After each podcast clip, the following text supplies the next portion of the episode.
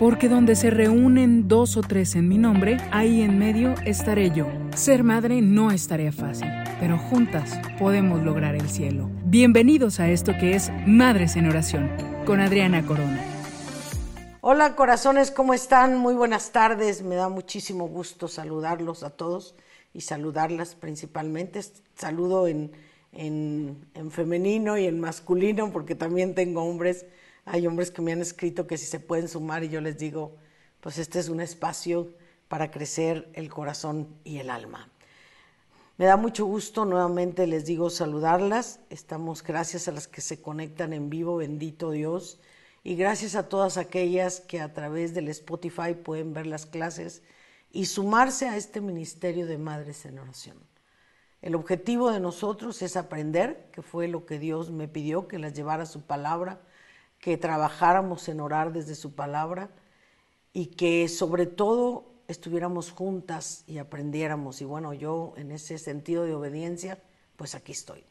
El día de hoy eh, preparé un tema que se llama las heridas del alma y cómo iniciar un proceso de sanación de estas heridas. Si estamos en este ministerio, la mayoría de las madres del mundo en este momento tenemos un profundo dolor en el alma pero hay que ver cómo están nuestras propias heridas y por qué es importante que las sanemos para que podamos amar verdaderamente a nuestros hijos. Y me gustaría empezar explicando qué son las heridas del alma. Y lo primero que quisiera explicar es que son experiencias muy dolorosas que dejan una marca en el inconsciente y afectan significativamente nuestra calidad de vida. Generalmente estas heridas se dan en los primeros años de vida y dejan esas marcas indelebles en nuestro corazón, en nuestro subconsciente, que nos pueden afectar. ¿Cómo reconocer que nosotros tenemos heridas en el alma? Si eres una persona que continuamente experimentas ansiedad, depresión, miedo, inseguridad, continuamente tienes desconfianza, tienes problemas para dormir, pensamientos obsesivos, actitudes defensivas o agresivas continuamente, respondes antes de que te peguen ya, sacaste las uñas, fracasos en tus relaciones afectivas, inestabilidad hacia determinados trastornos. Bueno, estas son las señales que, dicen los expertos que marcan que esa persona tiene heridas en el alma. Según Liz Borbeau, esta mujer increíble, existen cinco heridas en el alma. Ella dice que son el rechazo, que son el abandono, la humillación, la traición y la injusticia. Y es casi imposible que ningún ser humano no traiga alguna de estas heridas en ese proceso de crecer a lo largo de nuestra existencia.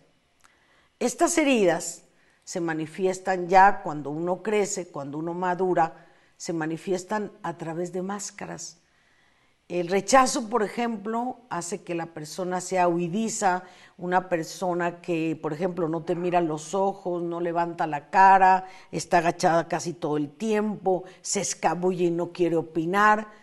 Eso habla de que esa persona tiene una profunda herida de rechazo. La herida de abandono se, se manifiesta en aquella persona que se vuelve dependiente, muchas veces codependiente, aceptan, aceptan relaciones que las lastiman, que las ofenden, y esta dependencia, no puedo vivir sin ti, pues es una señal cuando el padre se fue o la madre se fue, el abandono hace muy fuerte esta característica. La humillación se manifiesta en estas personas masoquistas, donde es increíble, pero pareciera que lo único que sé es aceptar el sufrimiento. Es el típico dicho, pégame pero no me dejes. Y entonces la persona masoquista es la que experimenta al menos, dice, bueno, como, como fui rechazado, como fui tan humillado, bueno, al menos esta persona me pone interés, aunque me lastime, me hiera, me ofenda, me grita. Bueno, esta es una máscara de la humillación. Luego tenemos la herida de la traición, es una de las heridas más fuertes que las personas son terriblemente lastimadas por eso. Y aquí las personas manifiestan el total, control. Yo quiero controlarlo todo, quiero saber dónde estás, a dónde fuiste, qué hiciste, quiero controlar la vida de mis hijos, la vida de mi esposo, quiero controlar todo, incluso hasta los vecinos. Y esta actitud controladora habla de esta herida que está ahí latente. Y luego tenemos la herida de la injusticia, donde la persona se vuelve rígida, donde la persona le cuesta mucho trabajo colaborar, donde le cuesta mucho trabajo este, trabajar en equipo, expresar lo que sientes, eh, yo así soy y no puedo cambiar. Bueno, estas son las máscaras a través de las cuales las heridas se manifiestan en las diferentes etapas de la vida. Y voy a empezar de una por una. La herida del rechazo es una herida muy profunda, como les decía, que se manifiesta con el sentimiento interior de creer no tener derecho a existir. Una persona que ha tenido un profundo rechazo, bueno, pues puede tener eh, estas, eh, estas sensaciones o estos deseos muchas veces de la depresión o incluso del suicidio. Cuando una persona no sana estas heridas, bueno, no puede relacionarse de manera afectiva positiva. Y en, el Evangelio de Juan capítulo 6 nos dice, todos los que el Padre me dará vendrán a mí y al que a mí viene no lo rechazo. Entonces, lo primero que, que quiero que sepas, mi querida mujer preciosa, es que Dios jamás, escúchalo bien, jamás te rechazará. Y no importa las veces que te hayas caído, no importa embarrada de lo que llegues, Él nunca te rechazará si tú vas de verdad y le buscas, si tú de veras quieres encontrarle. La segunda herida es el abandono. Eh, el abandono se genera en las primeras etapas de la vida, cuando un niño es abandonado del padre o de la madre, es una de las cicatrices eh, muy profundas, muy profundas en el alma.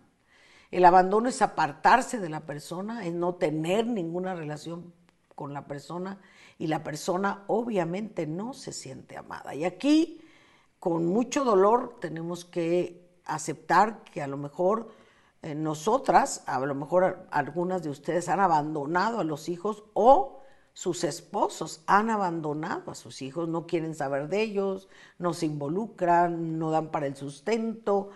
Y este abandono en todo sentido, la no comunicación con ellos, es una herida tan profunda pero tan, tan profunda que lacera el corazón. Y en el Salmo 27 Dios nos vuelve a dar una respuesta. Aunque mi padre y mi madre me hayan abandonado, el Señor me recogerá. Por eso es tan importante que si tus hijos vivieron abandono, si tu esposo se fue, si no ha tenido otra comunicación con ellos, si definitivamente no forma parte de sus vidas, acerca a tus hijos al Señor porque Él, Él jamás oílo jamás nos abandonará. Qué importante es cómo para cada herida la palabra de Dios tiene una respuesta. Luego tenemos la herida de la humillación. Esta la dan sobre todo los padres o los maestros o cuando los niños sufren bullying ahora. ¿Qué genera la, la humillación en un ser humano? Bueno, genera primero una bajísima autoestima, el decir no soy digno, no soy capaz, genera una gran inseguridad, no me siento capaz de iniciar algo, de hacer un proyecto, de tomar la iniciativa para un trabajo mejor, genera altas dosis de ansiedad, continuamente las personas sufren miedo, no saben en qué momento la violencia se dispare, hay agresividad, porque así como fueron humillados se genera una rabia interna y son personas que continuamente están a la defensiva. Estas personas antes de que les pegues o les digas algo, ellos ya están literalmente sacando la espada para responderte. La cuarta, la cuarta herida es la traición. La traición, ¿qué provoca la traición? Bueno, la traición destruye la confianza, tanto de la, del esposo o de la esposa como de los hijos también deteriora la relación entre dos seres humanos, te vuelve desconfiado y sobre todo te hace muy temeroso y te hace experimentar que no eres digno del amor del otro. Y luego tenemos la herida de la injusticia. ¿Qué genera la injusticia? La injusticia, mis amores, va a generar dolor, coraje, impotencia, resentimiento. ¿Y cuántos de nuestros hijos o nosotras mismas estamos ahí, con esta rabia interna, con esta impotencia de que quisiera reclamarte, pero sé que no puedo o sé que no tengo las fuerzas. En el profeta Jeremías capítulo 17, otra vez Jesús sale al encuentro de nosotros y nos dice, Sáname Señor y seré sanado, sálvame y seré salvado, porque tú eres mi alabanza. Él, Él, siempre que tú vayas a Él, siempre que te refugies en su palabra, siempre que acudas a la Eucaristía, el Señor te sanará y te salvará. Esto es, esto te lo puedo firmar, no tienes idea a lo largo de todos los retiros que has asistido en mi vida, de todos los congresos diocesanos a los que he ido, cómo el Señor se derrama en abundancia y rescata incluso a personas que están oprimidas por Satanás. El Señor hace restauraciones completas a su pueblo. ¿Cómo sanar el alma? Para que nosotros podamos iniciar un proceso de sanación, necesitamos hacer tal cual algunos pasos que sean específicos. Esto no se va a sanar solo. Lo primero que necesitamos aceptar es que aceptar es que tenemos una herida, que a lo mejor nos fue provocada por papá, por mamá, por un tío, por un primo, si tuve un abuso, si tuve maestros que me humillaron mucho. Tengo que aceptar que tengo una herida y cuál de estas cinco heridas tengo. Y la tengo que aceptar. Ese es el primer paso si yo quiero sanar. La segunda es dejar de pensar y de actuar como la víctima. Pobrecita de mí, es que yo no puedo, yo no sé, eh, yo no sé cómo voy a salir adelante, continuamente me estoy minimizando. Esta postura no te ayuda a sanar las heridas. Entonces, el segundo paso es reconocer aquellas actitudes de víctima que tienes, continuamente haz de cuenta, te caes para que te levanten, y eso no, vas, no te va a ayudar a que salgas adelante. El, el tercer paso es evitar reprocharte. El que te reproches, ¿qué vas a ganar? Absolutamente nada. Dios ya lo sabe, Dios ya sabe que fuiste humillado, abandonado, rechazado, Él ya lo sabe. Entonces, deja de reprocharte, porque muchas de las veces esas heridas del alma no las provocaste tú, te las provocaron. Permítete sentir, permítete sentir el dolor, permítete sentir la amargura, permítete sentir la vergüenza, porque cuando hay abuso se experimenta vergüenza, permítete experimentar la duda, el miedo, permítete sentir y acoge esa emoción y ese sentimiento, ¿sí? Aprende de esa experiencia. ¿Qué me dejó esto que viví? ¿Qué aprendo para esta nueva etapa de mi vida? ¿Qué aprendo para poderlo comunicar a mis hijos? ¿Qué aprendo? Porque todas las experiencias, las positivas como las negativas, mis amores, nos dejan una lección de vida que nosotros las tenemos que retomar y que nosotros las tenemos que enfrentar y las tenemos que capitalizar. El dolor tiene que tener un sentido. Tómate el tiempo que necesites. Esto es a veces creer que ya lo superé sin ninguna terapia, sin haber ido a confesar aquello que me tortura, creo que ya lo superé y muchas veces tienes que entender que es un proceso, que a lo mejor pasa un tiempo y no lo recuerdas y no pasa nada y de un de repente otra vez y no te culpes, simplemente otra vez lo experimentas, se lo entregas a Dios y vuelves a empezar a caminar. Esto va a ser un proceso y tienes que tener calma. No tengas miedo de, de expresar que te duele, que te duele el alma. Puedes a lo mejor tener una gran amiga o un amigo al que le puedas compartir o un terapeuta. Eh, yo siempre sugiero que para las heridas del alma, pues busquemos ayuda profesional que nos ayudan a poner esas heridas en su lugar. Y esta ayuda profesional sobre todo nos va a ayudar a ver el contexto desde otro punto de vista, a ver la vida desde un punto de vista diferente, a ver la vida con una perspectiva de futuro y habiendo aprendido la lección desde esta parte del reencontrarme. Él sana, señores, Él sana en, el Salmo 147, nos dice, Él sana a los quebrantados de corazón y venda sus heridas. ¿Cómo, Adriana? Primera, la confesión. Él nos dice claramente, ven y dame tu carga, que yo te haré descansar. No cargues más el sufrimiento, no cargues más la herida. Ve y entrégasela. ¿Por qué a Él? Independientemente de que hagas eh, o pidas ayuda profesional.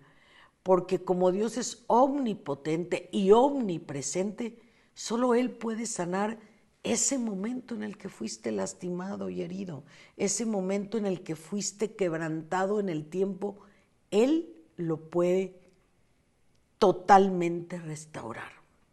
Por eso dice, Él sana a los quebrantados. Entonces el primer paso de la sanación es lo que ya vimos, pero reconcíliate con Dios. Cada que sientas que te desquebrajas otra vez, ve al sacramento de la confesión. Segundo, acude a la Eucaristía.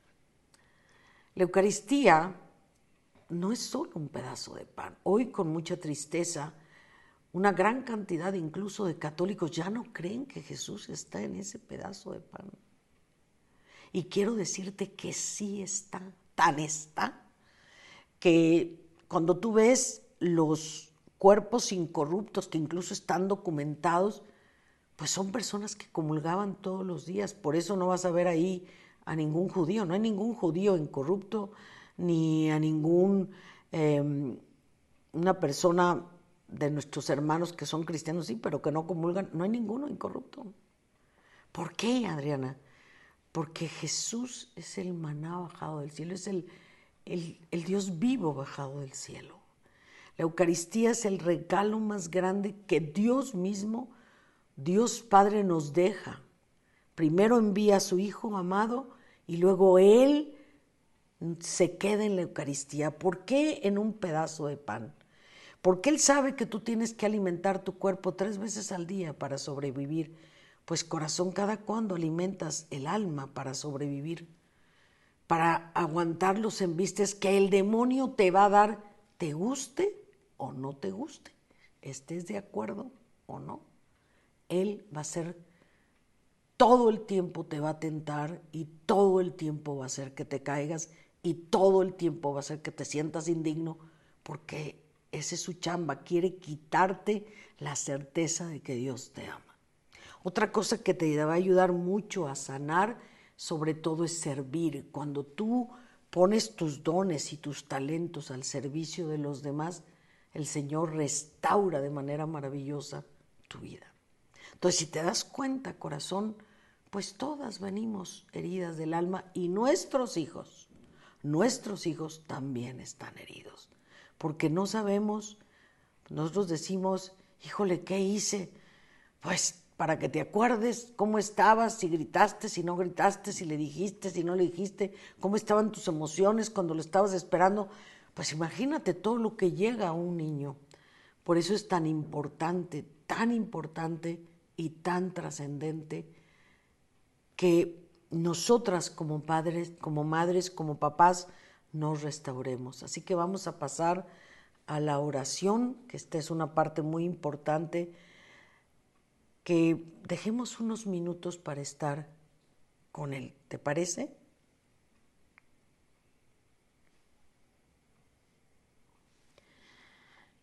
Pues quiero que mirando a Jesús, primero le digamos gracias. Gracias Señor porque te haces presente en estos momentos. Tu palabra dice que cuando dos o más se reúnen en tu nombre, aunque estemos en diferente lugar, en espíritu estamos reunidas para alabarte, para adorarte, para agradecerte la vida de nosotras y la vida de nuestros hijos. Y en este momento, Señor, hablando de las heridas del alma, Clamamos a ti, Padre Celestial.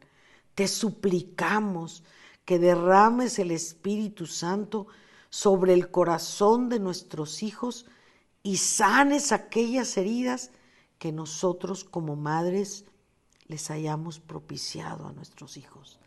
Sana aquellas veces que gritamos, sana las veces que no estuvimos con ellos, sana las veces en que nos desquitamos nuestro coraje, nuestra frustración con ellos, sana las veces que los ignoramos, sana las veces que no les dimos ternura, amor, sana si alguna de nosotras abandonó a sus hijos. Sana, Señor, esas heridas que están en el corazón de ellos.